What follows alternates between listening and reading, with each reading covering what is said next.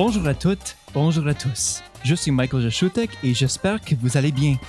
Vous écoutez l'épisode numéro 5 de la première saison de Versus, le balado de la revue de droit de l'Université de Sherbrooke. Aujourd'hui, j'ai le plaisir d'être entouré de Maude Laprise. Bonjour Maude. Allô, ça va bien? Oui, toi? Oui, je suis Merci pour, être, merci pour être ici.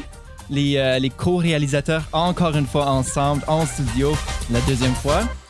Euh, en fait, euh, j'ai de bonnes nouvelles. Euh, dans cet épisode, nous recevons professeur Guillaume Rousseau, professeur agrégé à la faculté de droit de l'Université de Sherbrooke. D'où que vous soyez, je vous souhaite la bienvenue à Versus.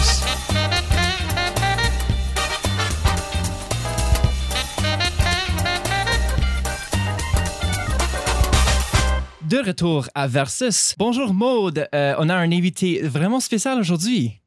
Oui, euh, aujourd'hui, on reçoit Guillaume Rousseau. Donc, euh, je pense que c'est une figure bien connue de la faculté de droit de l'Université de Sherbrooke. Mais juste pour être sûr de situer euh, tout le monde qui nous écoute présentement, je vais vous faire une brève biographie, en fait, de Guillaume Rousseau.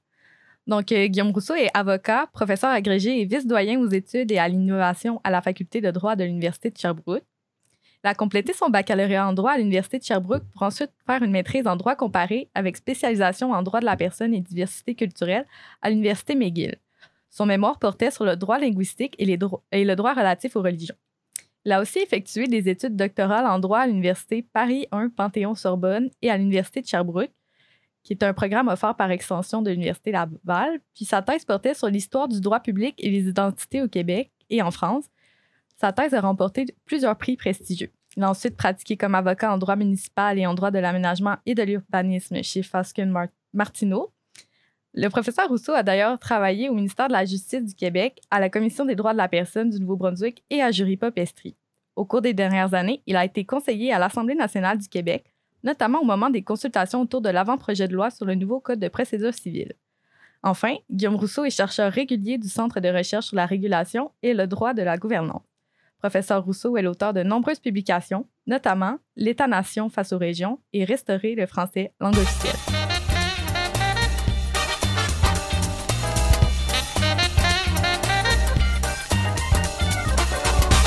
Bonjour professeur Rousseau, merci pour être ici au Balado Versus. Comment allez-vous? Très bien, très bien vous, euh, vous-même? Oui, merci. Euh, merci pour être ici. Euh, ça va être très intéressant comme discussion aujourd'hui. Euh, J'aimerais en fait faire un retour avec votre parcours. Nous sommes très intéressés de voir quelqu'un qui est impliqué en droit et aussi en politique. Et je me demande, comment est-ce que vous conciliez les deux? Ouais, bonne question. Ben, je pense que a priori, ça se concilie assez bien parce que euh, ben, souvent les questions politiques ont un volet juridique et souvent les questions juridiques peuvent avoir également un volet politique. Donc, je pense qu'il y a une espèce de synergie euh, naturelle entre ces, euh, deux domaines-là. sur le fond, si je puis dire. Ensuite, bon, en termes de carrière, évidemment, là, c'est une question, je vous dirais, de priorisation, c'est-à-dire que à certains moments de ma carrière, moi, par exemple, lorsque j'étais conseiller à l'Assemblée nationale, ben, j'ai, fait ça pendant deux ans, puis j'étais moins, euh, moins dans la pratique privée. En fait, j'avais, j'avais laissé la pratique privée à ce moment-là. J'étais un peu moins dans la recherche, quoi que j'ai pu à ce moment-là finir mon doctorat puis publier un article, mais j'étais, j'étais moins dans, dans la recherche en droit. Puis ensuite, au contraire, je suis devenu professeur de droit, donc là, je me suis vraiment concentré euh, plus sur ma, ma carrière donc en droit, à la fois comme chercheur, comme enseignant. Et à ce moment-là, j'étais moins dans le conseil politique. Et à un autre moment, j'ai eu un mandat auprès du gouvernement, donc pour le, la, la loi sur la laïcité. Donc là, pendant quelques mois, je me suis concentré plus sur le volet politique. Donc c'est ça. Je vous dirais que ça, c'est, par période où on, je suis plus euh, dans ma carrière de, de juriste, par d'autres moments, plus dans une carrière liée au monde euh, politique. Puis ensuite, ben, chacune de ces, de ces carrières-là se, se, se nourrit. Euh, euh, j'ai fait quelques travaux de recherche sur des questions liées au droit des religions, ce qui m'a amené ensuite d'être conseiller auprès du ministre, ce qui m'a amené ensuite à publier, euh, donc à titre de professeur, le livre euh, dont on parlera aujourd'hui. Et ensuite, euh, tout ça m'a amené à être l'avocat du mouvement laïque dans le procès loi 21, ce qui va sans doute à son tour nourrir des travaux de recherche. Donc, vous voyez qu'il y a une, il y a une complémentarité dans tout ça. Moi, je serais curieuse de savoir, parce que, dans le fond, vous avez mentionné votre implication en politique, c'était comme par période, parfois un peu plus politique, parfois un peu plus juridique. Si je ne me trompe pas, vous enseignez aussi à l'université à des groupes qui étudient en, sciences politiques. Puis je me demandais, dans le fond, est-ce que votre intérêt pour la politique, ça, ça a toujours été là ou euh, vous avez décidé de vous impliquer après avoir plus donné des cours? Euh, comment comment c'est arrivé chez vous? Oui, très bonne question. Non, ça, a pas mal toujours été là, moi, ça, dès, l'adolescence. Donc, moi, ça me, me rajeunit pas, mais quand j'étais adolescent, c'est à peu près au moment du, référendum de 1995, donc vraiment une période d'effervescence dans, l'histoire du Québec, donc qui a peut-être favorisé mon, intérêt pour la politique à ce moment-là. Mm-hmm. Euh, en même, donc, j'aurais pu étudier en politique, mais en même temps, bon, pour différentes raisons, entre autres, euh, je voulais être sûr d'avoir un diplôme qui donne un emploi ou au pire, on, on peut, on faire son, se partir en entreprise, comme peut le faire un, avocat. Donc, pour ces raisons-là, un peu, euh, techniques ou un peu euh, d'intendance ou presque alimentaire, je suis allé vers le droit plutôt que la politique. Puis finalement, ben, j'ai beaucoup aimé les études en droit, donc euh, j'ai poursuivi dans cette voie-là. Et le droit mène à tout, notamment la politique. Donc, j'ai pu j'ai pu concilier tout ça. Puis effectivement, dans ma carrière de professeur, puis plus largement d'enseignant, ben, j'ai enseigné aussi à l'école de politique appliquée et effectivement, dans ma tâche d'enseignement, quand je suis pas euh, dans des tâches de direction là, à la faculté de droit en plein, quand j'enseigne, effectivement, le cours de droit constitutionnel que j'enseigne, je l'enseigne aux étudiants de, euh, de politique appliquée qui font des cours de droit, qui font un cours de constitutionnel. À ce moment-là, bien, euh, ça me permet de raconter des anecdotes du temps que j'étais à l'Assemblée nationale et tout. Donc, c'est un cours vraiment de droit. Je pense aussi exigeant que le cours de constitutionnel des, autres enseignants, mais avec une petite touche euh, pour rendre ça particulièrement intéressant, je pense, pour les, étudiants politiques. Ça, c'est très intéressant. Euh, professeur Rousseau, euh, vous parlez de, petites touches et je me demande, c'est quoi les intérêts spécifiques que vous avez spécifiquement en droit constitutionnel que vous travaillez là-dessus? Donc, en droit constitutionnel, là, moi, de plus en plus, au cours des dernières années, j'ai fait beaucoup de, de droit linguistique. Donc, euh, le droit lié aux langues, puis il y a évidemment plusieurs aspects de droit linguistique qui sont euh, constitutionnalisés. Hein. par exemple, euh, l'article 23 de la Charte canadienne avec le, droit à aller à l'école dans la langue de la minorité, ou encore l'article 133 sur la langue 133 de la Constitution de 1867 sur la langue des lois, des tribunaux et tout. Donc, ça, c'est un aspect que j'ai particulièrement travaillé dans les dernières années. Mais sinon, plus largement, c'est la question des droits et libertés, donc qui est pertinente eu égard aux langues, qui est pertinente euh, eu égard euh, aux, religions.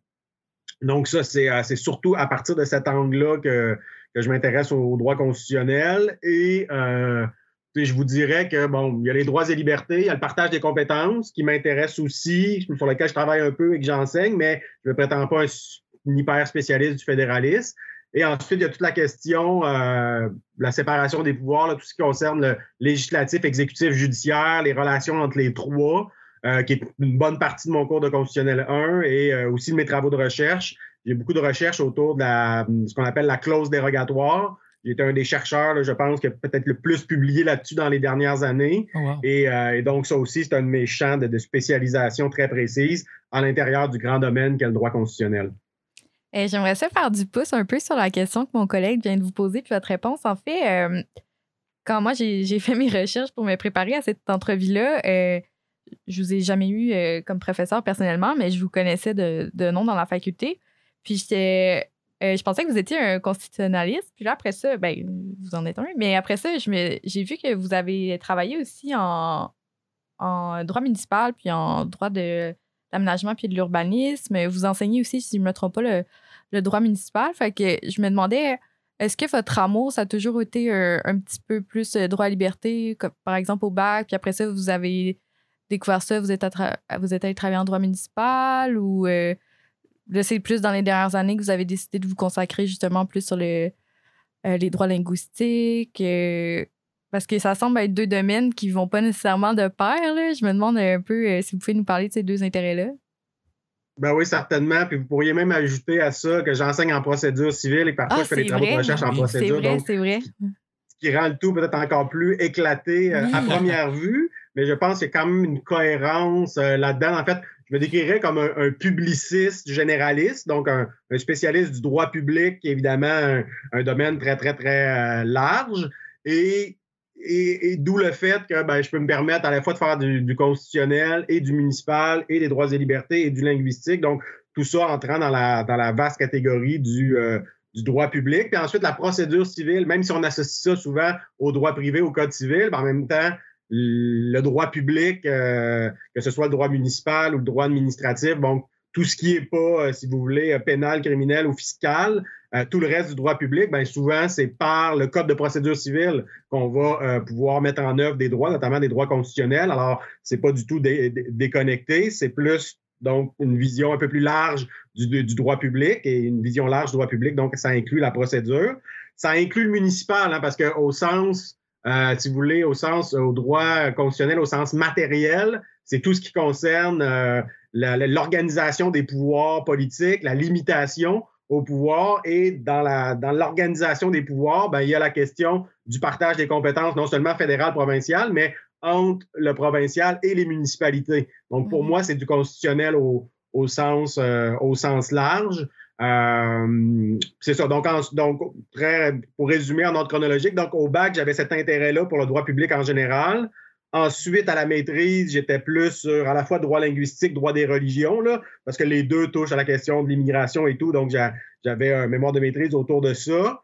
Puis ensuite, en pratique privée, j'ai été amené à travailler avec euh, Marc-André Le Chasseur sur la question de ce qu'on appelle le zonage religieux, donc c'est-à-dire euh, euh, dans quelle mesure le zonage d'une municipalité, le règlement de zonage va permettre ou pas de construire des lieux de culte. Et le cas échéant, ça pose la question de, la liberté de religion et tout. Alors, alors tout ça ensemble fait que ensuite, j'ai bifurqué vers le droit municipal, qui a été aussi euh, donc euh, mon sujet de, thèse de doctorat. Puis ensuite, une fois professeur, ben, j'ai à la fois euh, été fait des travaux en droit municipal, en droit linguistique, en droit des religions, donc un petit peu tout ce que j'avais couvert au niveau de mes études supérieures.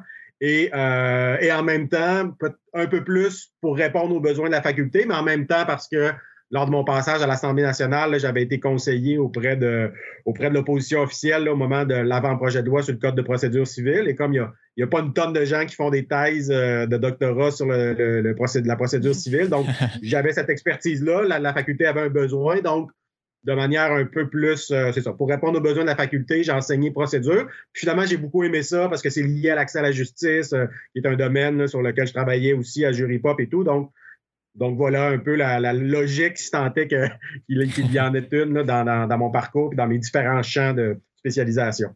Et parlant de droit public, euh, c'est justement ici que nous allons parler de votre euh, ouvrage Loi sur la laïcité de l'État commenté et annoté. Euh, en fait, je me demande, c'est quoi votre intérêt à ce sujet précis? Qu'est-ce qui vous a amené à écrire cet ouvrage?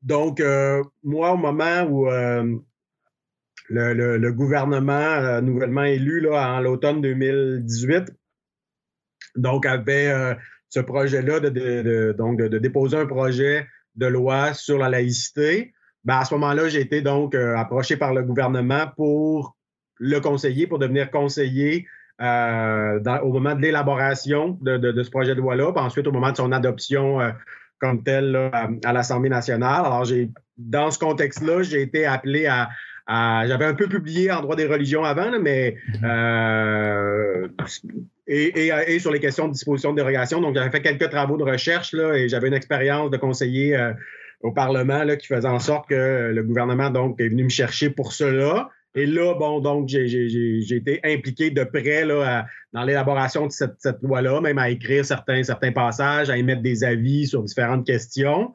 Et donc, j'ai accompagné le, gouvernement jusqu'à l'adoption de la loi. Euh, et, donc, ensuite, j'étais comme le mieux placé, entre guillemets, pour, euh, pour écrire une loi notée. Donc, euh, Euh, un peu de la même manière que lorsqu'il y a eu le nouveau code de procédure civile, bien, euh, Luc Archambault, qui avait été, je pense, un, fonctionnaire haut placé, là, euh, qui avait été responsable du, de l'élaboration du nouveau code de procédure, bien, une fois que le code a été adopté, bien, il a rédigé une loi, un code de procédure civile annoté pour nous expliquer un peu ah, les sources d'inspiration, comment interpréter les articles. Alors, c'est ce que j'ai j'ai voulu faire avec ma loi sur la laïcité de l'État, commenter et annoter. Donc, puisque j'avais été là en chambre, je savais ce que le ministre avait dit, euh, je connaissais les amendements qui avaient été adoptés, les amendements qui avaient été rejetés. Donc, j'avais tout ça dans mes, dans mes caisses, dans mon ordinateur. Alors, c'était relativement facile pour moi de, réunir tous ces documents-là pour expliquer article par article d'où vient, euh, d'où vient l'idée de tel article, euh, comment il a été modifié en cours de débat, qu'est-ce qu'a dit le ministre, qu'est-ce qu'en disaient les fonctionnaires et tout. Donc, j'avais tout ça dans mes, dans caisses, dans mon ordinateur. Alors, il suffisait de mettre un petit peu d'ordre là-dedans pour en faire un ouvrage de doctrine qui, je pense, allait euh, faire avancer les connaissances. Alors, euh, voilà, voilà l'origine un peu de ce livre. Excellent. Excellent. Après la pause, on va discuter de votre ouvrage, justement, Loi sur la laïcité de l'État, commenté et annoté. Merci.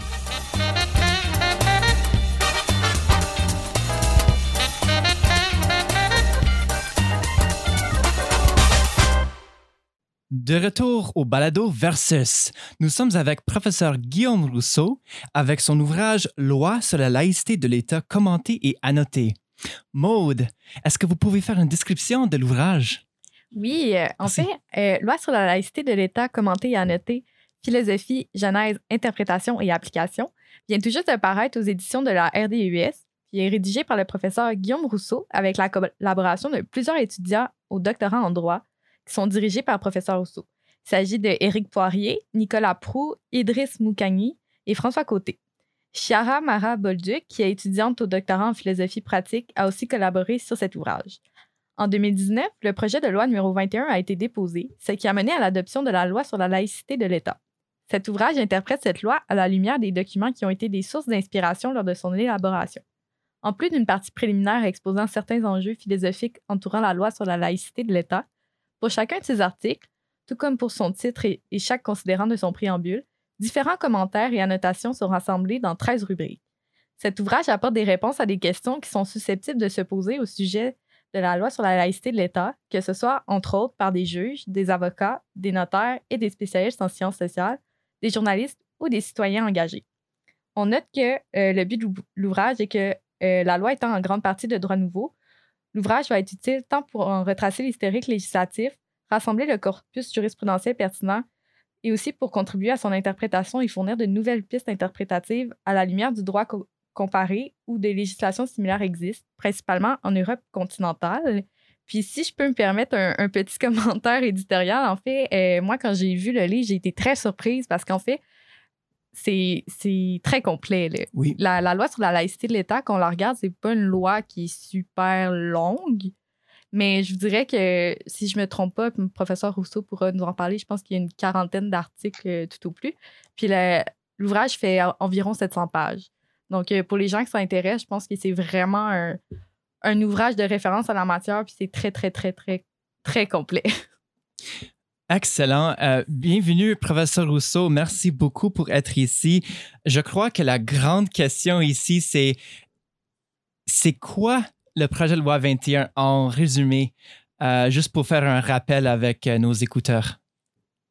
Oui, tout à fait. Donc, les grandes dispositions de la loi, c'est bon, c'est d'abord l'article 1 qui dit que l'État québécois est un État laïque. Et là, bon, évidemment, ensuite, il y a tout le débat qui dit, bon, est-ce que c'était pas déjà le cas avant du fait de la jurisprudence et tout? Euh, bon, on pourrait, on pourrait en, débattre longtemps, mais chose certaine, il y a là une affirmation dans la loi, donc législative, que le Québec est un État laïque. S'ensuit ensuite l'article 2 qui vient définir la laïcité à partir de quatre grands principes. Donc, euh, liberté de conscience, liberté de religion, égalité des citoyens et citoyennes, euh, séparation de l'État et des religions et euh, neutralité religieuse de l'État. Ensuite, à l'article 4, il y a un droit qui est consacré, donc un nouveau droit qui, à mon avis, est un droit fondamental. c'est ce, que, ce que je pense démontrer dans le livre. Donc, un droit fondamental à des services publics laïques et dans la mesure prévue par la loi. Puis ensuite, les autres articles viennent un peu préciser les contours de ce droit à des services publics laïques. Et il y a par conséquent l'interdiction du port de signes religieux par un certain nombre de, fonctionnaires. Là, il y a un pouvoir coercitif. Et, ensuite, il y a des règles concernant les services publics à visage découvert. Et par la suite, il y a plein d'autres dispositions un peu plus, euh, un peu plus techniques, je vous dirais, d'application euh, par rapport à ces, euh, à ces grands éléments-là de la loi. Mais disons que ces, ces, quatre éléments me semblent être les, les principaux là, sur, sur le fond, en tout cas. C'est très intéressant parce que vous étiez en plus impliqué avec la rédaction du projet de loi. Est-ce que vous pouvez en parler de cette expérience-là? Oui, tout à fait. Donc, ce que j'ai retenu, dont je me doutais avant, mais que là, j'ai vraiment réalisé plus que jamais, c'est à quel point euh, il y a un long processus d'élaboration du projet de loi avant que le projet de loi soit déposé à l'Assemblée nationale. Hein, souvent, quand on enseigne en droit constitutionnel, ben, on va vous dire, euh, ben voilà, euh, bon, par exemple, à Ottawa, il y a première lecture, deuxième lecture, troisième lecture, puis ensuite, ça s'en va au Sénat ou à l'Assemblée nationale. Bon, ça ressemble un peu à ça. Donc, on, est beaucoup sur la phase parlementaire parce que c'est celle qui, qui, est publique, donc euh, c'est plus facile de la décrire, de la connaître. Mais en fait, il y a évidemment beaucoup de travail qui est fait en amont donc, avant le dépôt du projet de loi, donc les fonctionnaires qui rédigent un premier, euh, un premier projet de loi, les sous-ministres des différents ministères touchés qui sont appelés à faire des commentaires, il y a des avis juridiques, euh, ensuite, euh, c'est discuté en Conseil des ministres et tout. Bon, donc il y a toute cette procédure-là avant le dépôt à l'Assemblée nationale. Donc, ça, j'ai découvert ça. Ensuite, j'en ai, ai appris plus sur ce qu'on appelle la légistique, donc c'est-à-dire la, l'art ou la science de la rédaction des lois. Et, il y a comme deux, deux sortes de légistique, si on veut. Il y en a une, on dit la légistique matérielle, c'est-à-dire la, vraiment la conception de politique publique, là, de, de qu'est-ce qu'on va mettre dans la loi là, sur, le, sur, le, sur le fond. Et il y a la légistique formelle, c'est-à-dire comment on va écrire notre loi, euh, qu'est-ce qu'on va, euh, comment on va faire en sorte que telle chose soit un principe alors que telle autre sera l'exception. Bon, des choses comme ça. Donc, comment bien rédiger euh, une loi. Et euh, en fait, j'ai réalisé que même s'il y a cette distinction-là théorique qui est importante, dans les faits, souvent, ça, se recoupe tout ça parce que euh, vous pensez avoir une idée, donc légistique matérielle, mais quand vous venez pour l'écrire, vous voyez que c'est plus compliqué que prévu. Puis si vous voulez de la cohérence, ben peut-être qu'il faut écrire ça différemment prévu. Donc là, finalement, vous remettez en question qu'est-ce que vous aviez conclu en termes de légistique matérielle, parce qu'en légistique formelle, vous trouvez que c'est plus compliqué que prévu. Bon, donc il y a vraiment euh, une, imbrication de la légistique matérielle, de la légistique formelle que j'ai que j'ai découvert peut-être encore plus forte que, que je pensais. Puis ensuite, l'autre chose aussi, c'est à quel point les acteurs de la société civile sont importants. Donc, autant, euh, parce que des fois, on peut avoir l'impression que la loi, c'est rédigé, c'est le ministre, deux, trois fonctionnaires, deux, trois conseillers politiques, puis euh, voilà, il n'y a rien à faire, puis comme simple citoyen, ben, on ne peut pas rien faire sauf voter une fois aux quatre ans, mais non. Euh, vraiment, la commission parlementaire, ça sert à quelque chose. Donc, on écoute les groupes de la société civile, il y, y, a des amendements qui sont apportés parce que les, les groupes de la société civile ont fait des représentations, ont proposé des choses. Tantôt, je vous parlais du euh, l'article 4 avec le droit à, des services publics laïques. Bien, ça, ça a été ajouté par amendement.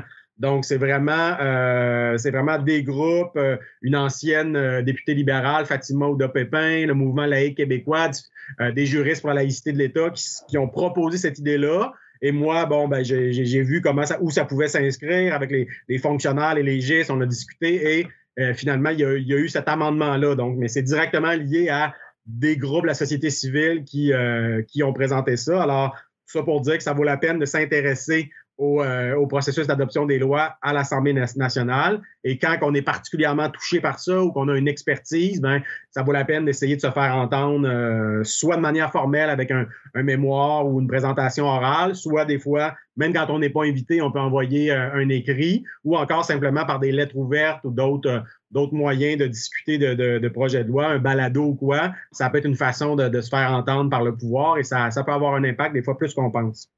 Ça, c'est très impressionnant parce que vous avez rédigé le projet de loi, mais aussi on a accès à un livre qui explique tout ce qui se passe en arrière de ça, les fondements euh, de la laïcité. Et je trouve ça vraiment impressionnant parce qu'on peut comprendre encore plus où est-ce qu'on veut aller et pourquoi on fait ça. Et euh, en fait, vous avez euh, travaillé avec beaucoup de collaborateurs à, la participation de cet ouvrage et euh, je me demande si, quel angle vous avez décidé d'entreprendre pour, pour rédiger cet ouvrage? Oui, donc l'angle, c'est vraiment au niveau de la forme, mais ensuite, ça a un impact sur le fond. Donc, j'ai vraiment choisi de faire une loi commenter, noter. Donc, c'est une vieille tradition euh, euh, qui existe dans la doctrine. Et j'aurais pu choisir de faire autre chose. J'aurais pu en faire vraiment un article de, ou un article de doctrine ou un livre un peu plus euh, classique où donc on aborde des, principes et tout et on, ne suit pas la, la, loi article par article. Donc, j'aurais pu en faire un récit plus biographique à la limite de mon expérience. Mais ce qui m'apparaissait le plus le plus porteur, c'était vraiment une loi annotée pour vraiment expliquer d'où viennent les règles, euh, finalement expliquer c'est quoi l'intention du législateur, hein, pour ensuite à la fois, bon, peut-être influencer les tribunaux dans la mesure où ils voudront tenir compte de l'intention du législateur, à la fois aider les gens qui appliquent la loi, Hein, c'est pas évident pour les gens dans les, euh, les, centres de services scolaires qui, doivent euh, euh, décider si, bon, qu'est-ce qui se passe si on a un enseignant qui veut, qui veut porter son signe religieux. Bon, qu'est-ce qu'un signe religieux? Il y a ces questions-là qui, se posent. Donc, je souhaitais aider les, les personnes qui, appliquent la loi, quoique je pense pas qu'il y a particulièrement de difficultés en termes d'interprétation, mais quand même, c'est encore mieux quand on a un livre qui nous, qui nous précise comment interpréter les différents articles. Donc, c'était ça l'objectif, vraiment d'expliquer euh, l'intention du législateur, d'où ça vient. Et, euh, et ensuite, donc, l'objectif, ce n'était pas nécessairement euh, d'aller sur l'opportunité politique ou ni même sur la constitutionnalité. Je pense qu'il y a beaucoup d'autres écrits là-dessus. Puis moi-même, j'ai participé à un collectif sur, sur, cette question-là. Donc, je, je savais qu'il y aurait plein de collègues de faculté de droit, d'autres facultés qui allaient parler de l'opportunité politique pour ou mmh. contre qui allait parler de sa constitutionnalité pour ou contre. Euh, ce que je voulais faire, c'était autre chose, c'est vraiment raconter le contexte pour mieux comprendre l'intention du législateur. Puis après ça, ben, on, peut être, on, peut être pour ou contre, mais au moins, quelqu'un peut être pour ou contre la loi. Puis dans mon livre, il va trouver des informations qui lui seront sans doute utiles. Donc, c'est ça, en tout cas, ma, prétention, mon, objectif. Euh, par exemple, quand que je parle de la, règle sur euh, l'interdiction du port de signes religieux, ben, il ne s'agit pas de dire d'être pour ou contre, euh, quoique en épousant l'intention du législateur, bon, évidemment, je peux avoir l'air d'être pour, puis c'est pas. Mon but, c'est de l'intention du législateur. Manifestement, le législateur est pour, mais c'est pas ça tant le but que d'expliquer comment l'interpréter. Et là, euh, moi, je peux être favorable à la règle, mais ça ne veut pas dire que je ne vais pas nécessairement dire qu'elle est d'interprétation large pour autant. Euh, donc, moi, je vais, vraiment utiliser des règles d'interprétation pour dire, ben voici les raisons pourquoi la règle devrait être d'interprétation large, parce que c'est lié à la liberté de conscience, parce que euh, le législateur en parle dans le préambule, donc c'est pas juste une règle technique, c'est quelque chose d'important. Mais d'un autre côté, il y a des indices comme quoi que ça devrait être une interprétation stricte. Euh, par exemple, le législateur nous dit, ben c'est seulement pour certains fonctionnaires, c'est pas une règle applicable à tous. La règle applicable à tous, c'est que les fonctionnaires ont le droit de porter des signes religieux sauf certains. Donc, c'est une exception, donc c'est une interprétation stricte. Alors, je fais, je fais valoir toutes les, toutes les, ce qui me semble être les, arguments pour une interprétation large de l'interdiction, les arguments pour une interprétation stricte, puis à la fin, j'en trouve autant d'un côté de l'autre. Je dis, ben, finalement, il faut que l'interprétation, elle soit équilibrée, hein, ni trop large, ni trop stricte, parce que l'étude des sources et des règles d'interprétation me mène à ça. Donc, ça se veut, en ce sens-là, scientifique et non pas euh, euh, militant ou quoi. Mais ensuite, il y a des gens qui seront seront pas d'accord avec moi d'un côté ou de l'autre du débat, puis c'est très correct. Là. Ça, c'est euh, exact. C'est exactement ça que, que je recherchais justement avec le projet de loi 21. On a accès à un livre qui démontre exactement le fondement. Et c'est l'opinion par la suite qu'on peut développer, mais c'est d'avoir accès à ces, à ces informations qui est fondamentale. Nous allons prendre un petit pause et rester très proche. Nous sommes avec professeur Guillaume Rousseau.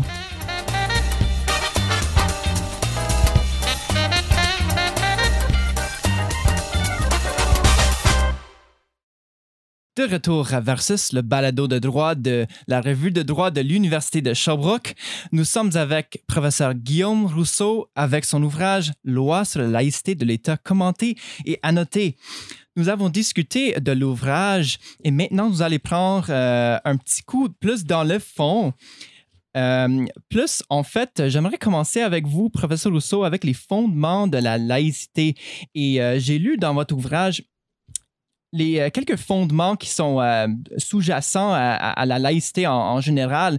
Euh, j'ai lu qu'il y a le libéralisme pluraliste, pardon, le républicanisme français, la pensée républicaine, entre autres de Marc Chevrier, aussi de Dominique Schnapper. Ma question, c'est en fait, la laïcité, c'est quoi ça? C'est quoi la laïcité? Ça veut dire quoi? Et comment elle est différente de la neutralité religieuse? On entend assez souvent. Oui, donc euh, ce que j'ai essayé de faire dans cette partie du livre plus, plus philosophique, c'est un peu situer la laïcité euh, québécoise, donc incarnée par la loi 21, dans les grands, certains grands débats euh, philosophiques, parce que, bon, entre autres, parce que dans la jurisprudence, on retrouve ça des fois, des, juges vont dire, ben voilà, on interprète une, loi, les règles d'une loi, notamment la lumière de la philosophie qui peut avoir derrière cette loi-là. Donc, ça m'apparaissait dans, ce contexte-là pertinent de, situer, euh, de situer la, la, loi. Et effectivement, ce que je pense arriver à démontrer, c'est que euh, c'est une loi qui, euh, à certains égards, va relever du, euh, du libéralisme, là, plus particulièrement libéralisme, bon, pluraliste anglo-américain, autour de John Rawls, de Charles Taylor. Donc, il y a des éléments de libéralisme dans la loi. Hein, on va, par exemple, consacrer un des principes de la laïcité, c'est la liberté de conscience, la liberté de religion. on parle d'un droit des services publics laïques qui est à la fois collectif, mais aussi individuel. Donc, il y a vraiment des droits individuels qu'on cherche à faire avancer avec, cette loi-là, donc ce qui est, typiquement euh, euh, libéral. En même temps, euh, il y a des éléments qu'on peut associer au républicanisme, c'est-à-dire que ce qui sous-tend la loi, c'est que c'est que la loi en soi, c'est bien et c'est pertinent. Alors que dans, dans, la tradition libérale, souvent, on va dire, ben, finalement, moins il y a d'État, moins il y a de lois, mieux c'est dans certaines conceptions du libéralisme. Alors que dans le républicanisme, on va dire, c'est bien les libertés, mais encadrées par la loi. Et ce qui est plus valorisé dans le, dans le républicanisme, notamment français, c'est la loi parce que chaque citoyen y participe à l'élaboration de cette loi-là. Et donc, euh, oui à la liberté, mais à l'intérieur des lois communes. Donc, le fait que la loi sur la laïcité, c'est un choix du législateur de dire on ne va, on va pas laisser la définition, l'encadrement de la laïcité seulement aux tribunaux. On pense qu'il y a un rôle pour le législateur. Ben, ça, en soi, c'est ça peut être lié à, la philosophie républicaine qui, qui, valorise cette, euh, euh, cette, cet usage de la loi et non pas simplement des, des libertés individuelles qui, euh, qui pourraient exister avec le moins de lois possible. Puis ensuite, dans le républicanisme, il y a tout l'aspect de dire, bien, d'accord, il y a des individus qui appartiennent à des communautés, à des religions et tout, mais le rôle de l'État, c'est aussi de favoriser l'émancipation de l'individu pour qu'il devienne un citoyen. Euh, et donc, euh, d'où le fait que ben, peut-être que l'école, c'est pas nécessairement le lieu où on veut que euh, la religion soit présente, parce qu'on veut, oui, on respecte qu'un enfant dans sa famille il y a une religion, mais une fois qu'il est à l'école, peut-être qu'on veut que cet enfant-là ait accès à autre chose que sa religion. Et il y, a de ça dans le, dans le, dans le républicanisme français. Mais en même temps, la loi 21 ne va pas jusque-là, parce que si on suivait cette logique-là de l'émancipation citoyenne, ben, on ferait comme en France, puis on interdirait le port de signes religieux à l'école, non seulement pour les enseignants, mais pour les élèves. Or, la loi 21 ne va pas là. Elle, hmm. interdit le port de signes religieux par les professeurs, mais pas par les élèves. Donc, on sent qu'on est, euh, et c'est un peu la conclusion de ma partie préliminaire, on est en quelque part entre, on est au Québec, donc on est à la fois influencé par le libéralisme anglo-américain et aussi par le républicanisme français. Et donc, euh, la loi, c'est une espèce de laïcité québécoise qu'on peut associer à une, espèce de républicanisme québécois qui est, celui de Marc Chevrier, dans, lequel je vais chercher finalement un peu euh, euh, des fondements philosophiques pour, pour la loi 21. OK. Et la laïcité, comment est-ce qu'elle diffère de la neutralité religieuse? Oui, donc effectivement, donc la façon que c'est fait dans la loi, c'est qu'on juge que la neutralité religieuse de l'État, c'est un des principes de la laïcité. Donc la, laïcité est définie par quatre principes.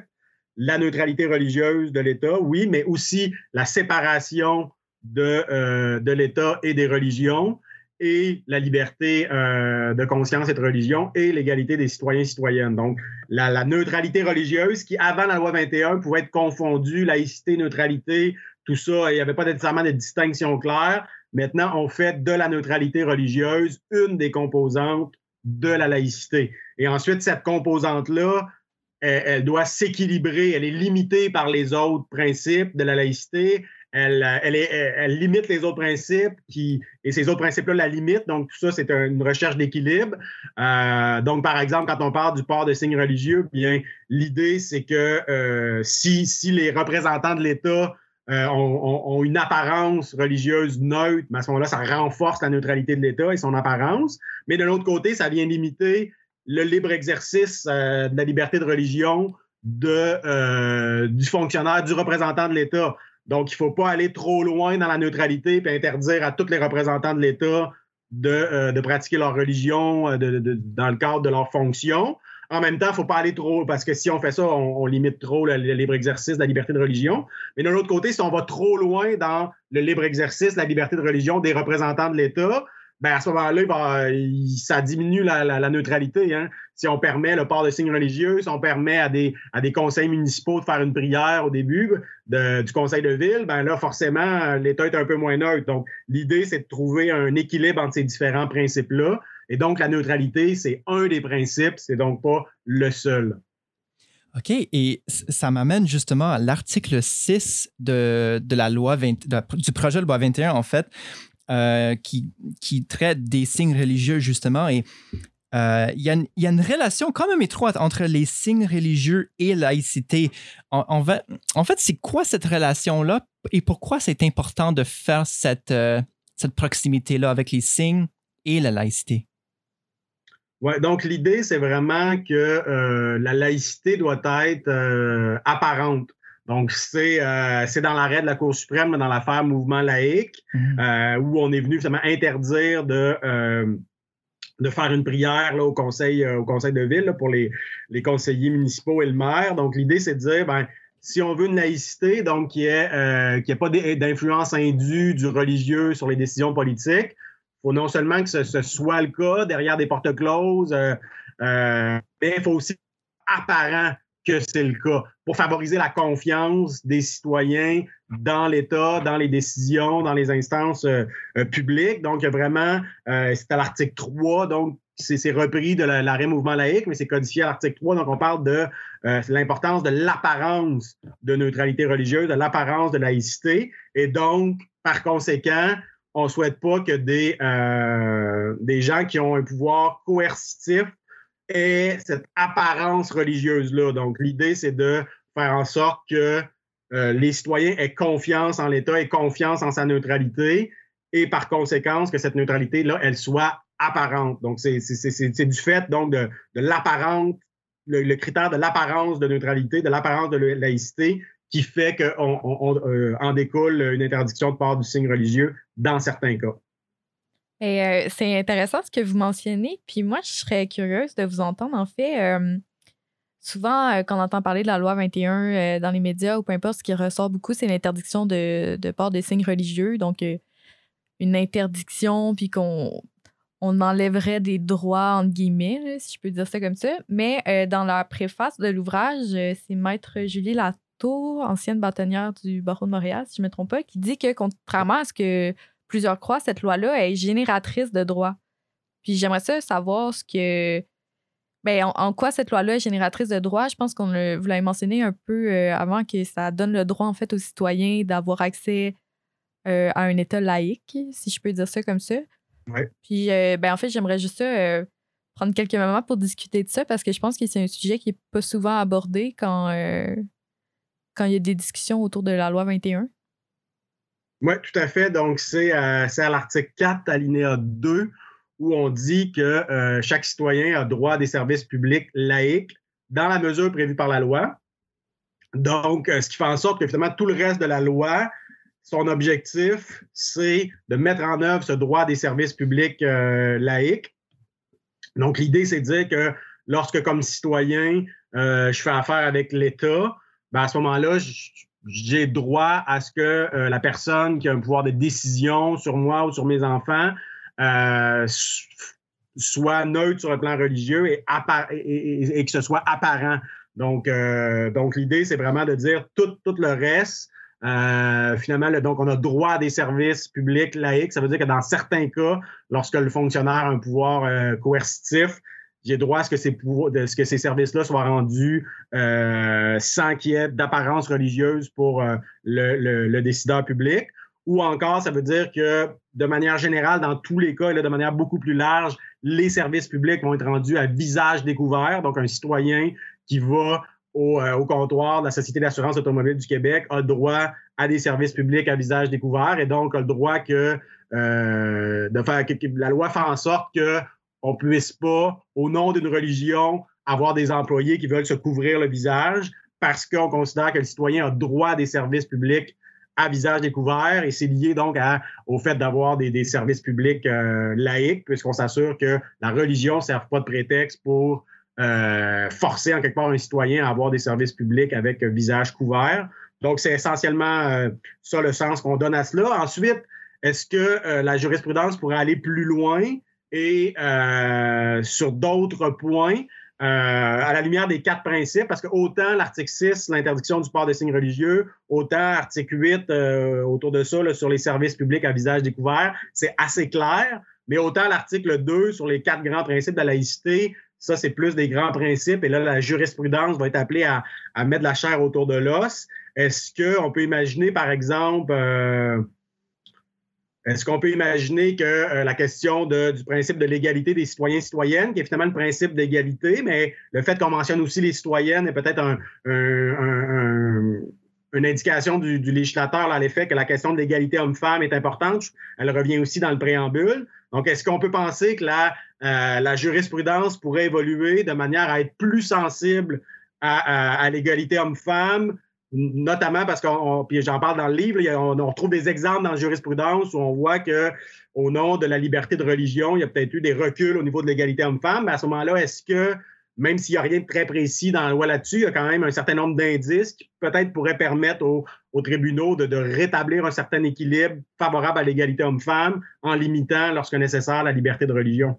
Alors ça, ça, reste à voir, mais donc il, pourrait y avoir, la, loi pourrait devenir encore plus génératrice de droits, notamment à cet égard-là, si les tribunaux euh, s'y mettent.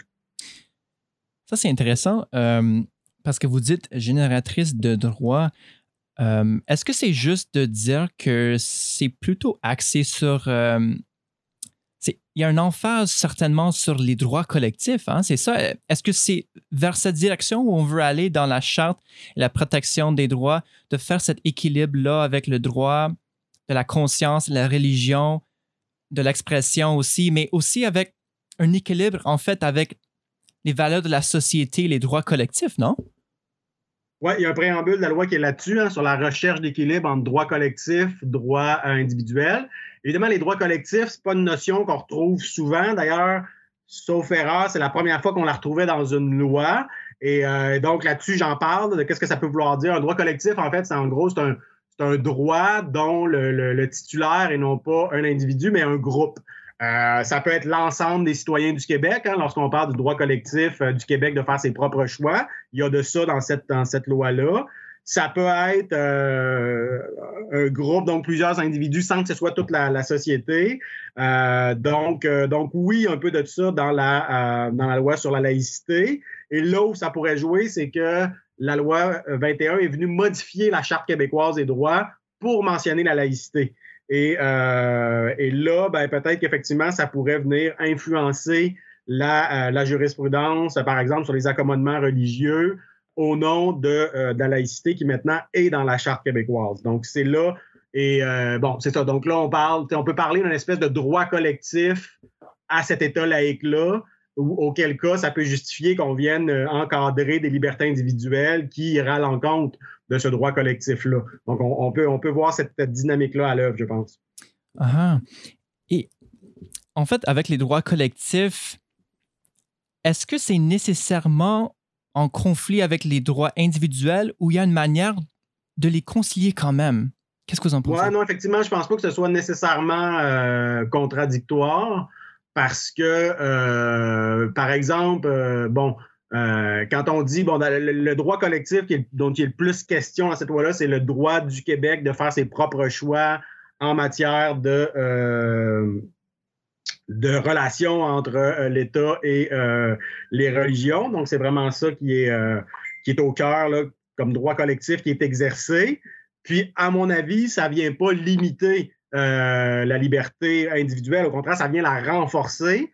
Et, là, je comprends qu'il y a des points de vue euh, autres que, le mien, je respecte ça, mais à mhm. mon sens, la loi fait avancer à la fois les droits collectifs parce qu'elle permet au Québec de faire des choix un petit peu peut-être différents de ce qui peut exister ailleurs au Canada, notamment avec l'usage de la disposition de, dérogation qui, assure ça, mais euh, en même temps, on, a une avancée pour les droits individuels parce que c'est une avancée, par exemple, pour la liberté de conscience. Quand on dit bien euh, des parents qui, euh, il y en a qui ont témoigné au procès de la loi 21, des parents, par exemple, d'origine euh, arabe, arabo-musulmane, mais qui ne souhaitent pas pratiquer de manière intense et qui ne souhaitent pas que leurs enfants subissent des pressions de manière à pratiquer la religion de manière intense, bien, ces parents-là, quand ils sont obligés par l'État parce que c'est une obligation de fréquenter l'école quand ils sont obligés par l'État de, d'envoyer leur enfant dans une classe où il y a un enseignant avec un signe religieux. Ça heurte profondément leurs valeurs, euh, leurs convictions, ça porte atteinte à leur liberté de conscience. Mais avant la loi 21,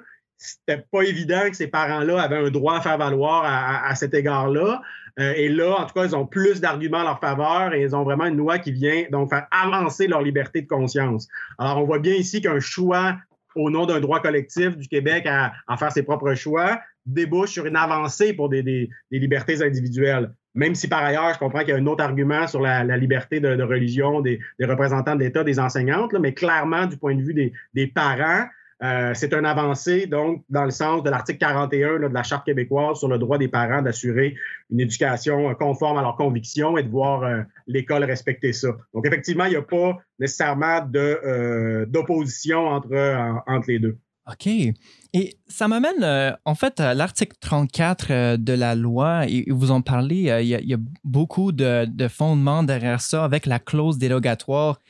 Et en fait, je cite un passage, ça dit L'usage de la disposition de dérogation permet de protéger l'autonomie d'un État fédéré, d'assurer la mise en œuvre d'une décision prise démocratiquement, de protéger une minorité.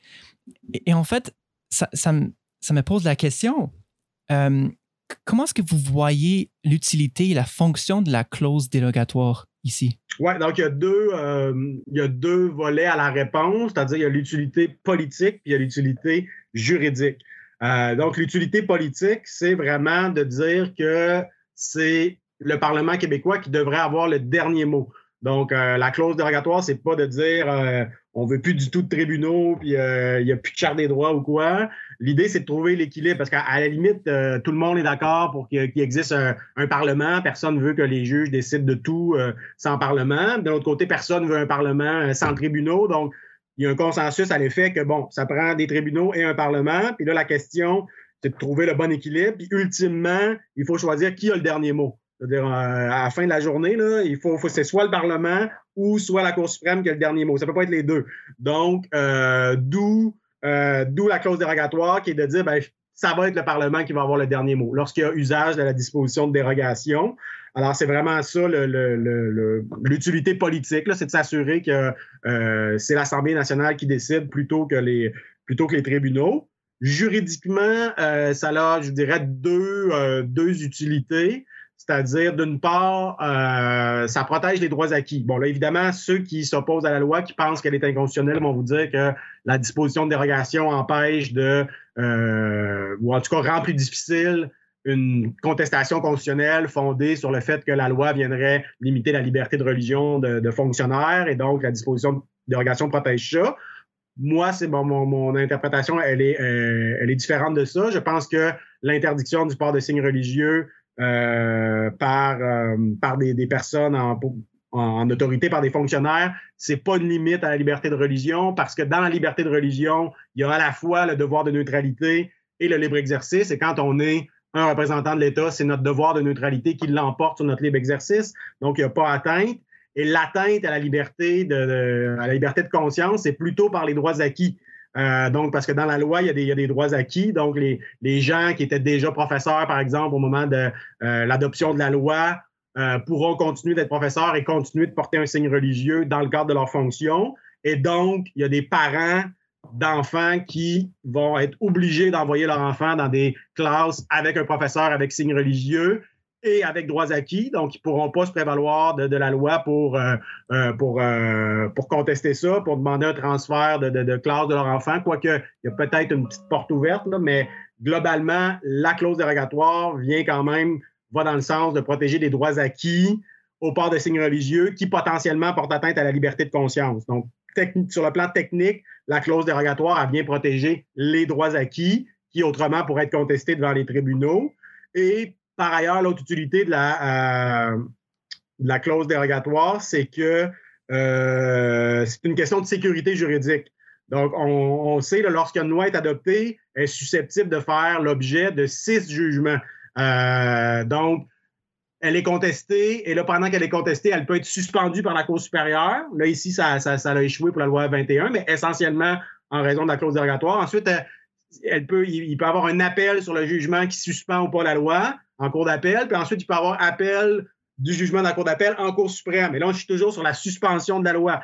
Et une fois qu'on a décidé si la loi était suspendue ou pas, là, on débat sur le fond en cour supérieure, puis en cour d'appel, puis en cour suprême. Hmm. Donc, vous comprenez qu'il y a six jugements euh, même si on est vraiment convaincu que notre loi est valide constitutionnellement, il y a quand même une chance qu'un tribunal sur six ou deux tribunaux sur six se trompe et que quelque part dans le processus, notre loi se trouve à être euh, pendant un certain temps, euh, voir ses effets suspendus ou invalidés sur le fond en attendant l'appel et tout, puis finalement l'appel s'est renversé. Bref, en mettant la clause dérogatoire, ça fait en sorte que notre loi, elle continue d'être appliquée.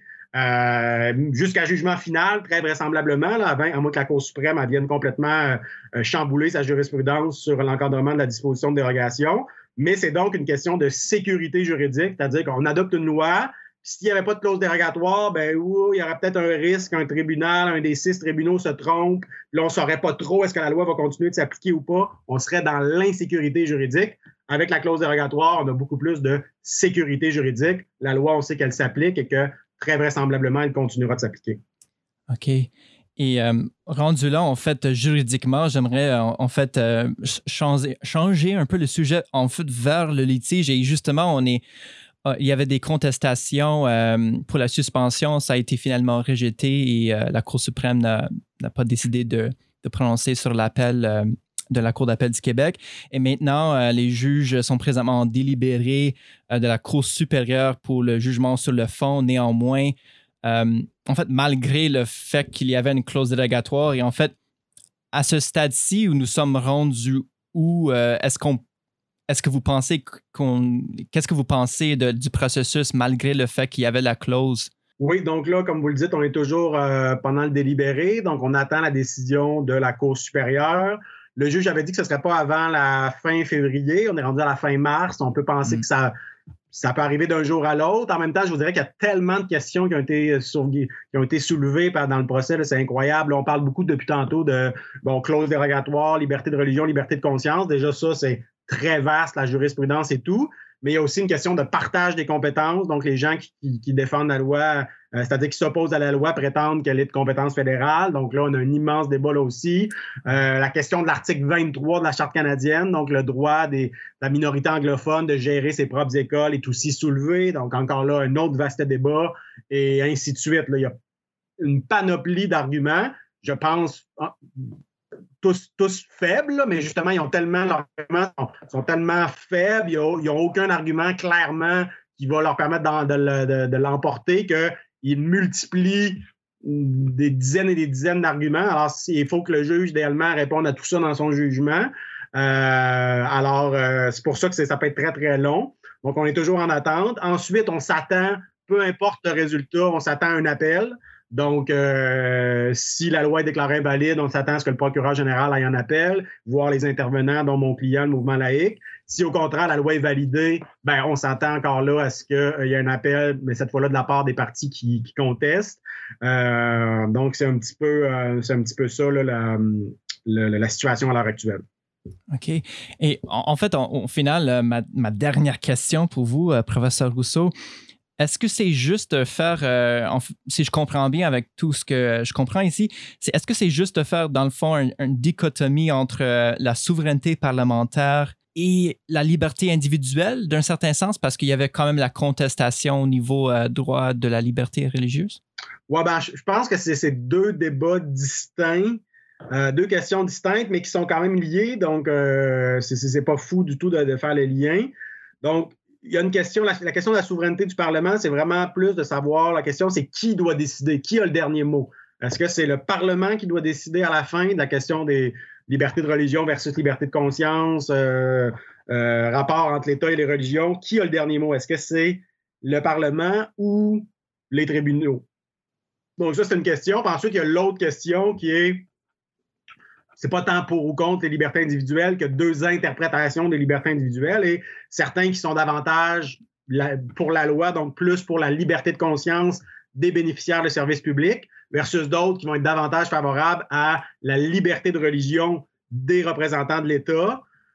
Et là, donc, donc c'est deux questions distinctes, mais je pense qu'il y a peut-être certains pensent que, euh, ben, assurément, le Parlement, donc si on pense que celui qui doit avoir le, dernier mot, c'est le, Parlement, ben, on risque d'avoir comme solution euh, une solution plutôt favorable à la liberté de conscience des bénéficiaires des services publics. Certains diront au dépend de la liberté euh, de religion des, fonctionnaires. Et certains présument que si au contraire, c'était les tribunaux qui avaient le dernier mot, donc, s'il n'y avait pas de clause dérogatoire, ben à ce moment-là, euh, peut-être que ça ferait en sorte qu'on aurait une solution qui pourrait être plus favorable à la liberté de religion des, euh, des fonctionnaires aux dépens de la liberté de conscience des bénéficiaires de services publics.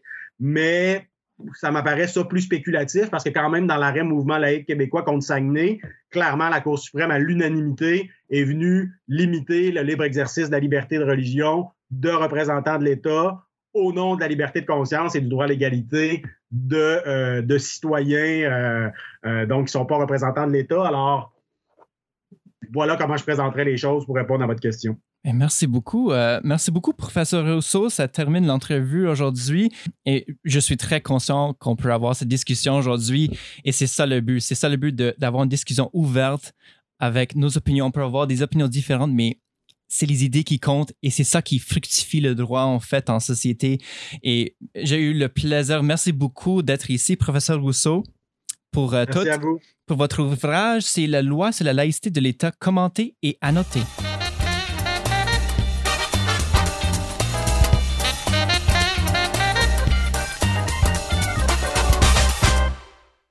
Vous venez d'écouter Versus, épisode numéro 5 du balado de la revue de droit de l'Université de Sherbrooke. Nous espérons que vous avez apprécié cet épisode et l'entrevue avec professeur Guillaume Rousseau. Merci pour votre écoute. Cet épisode a été produit par Michael Jaschutek. Merci à ma co-animatrice Maud Laprise. Merci beaucoup. Ça m'a fait vraiment plaisir. Merci euh, à toute l'équipe de la revue de droit, Frédéric Morancy, Irène Meyer et finalement professeur Mathieu Devina. Pour en savoir plus sur la revue, sa publication et toutes les activités qui y sont liées, visitez ushawook.ca. À bientôt pour un autre épisode.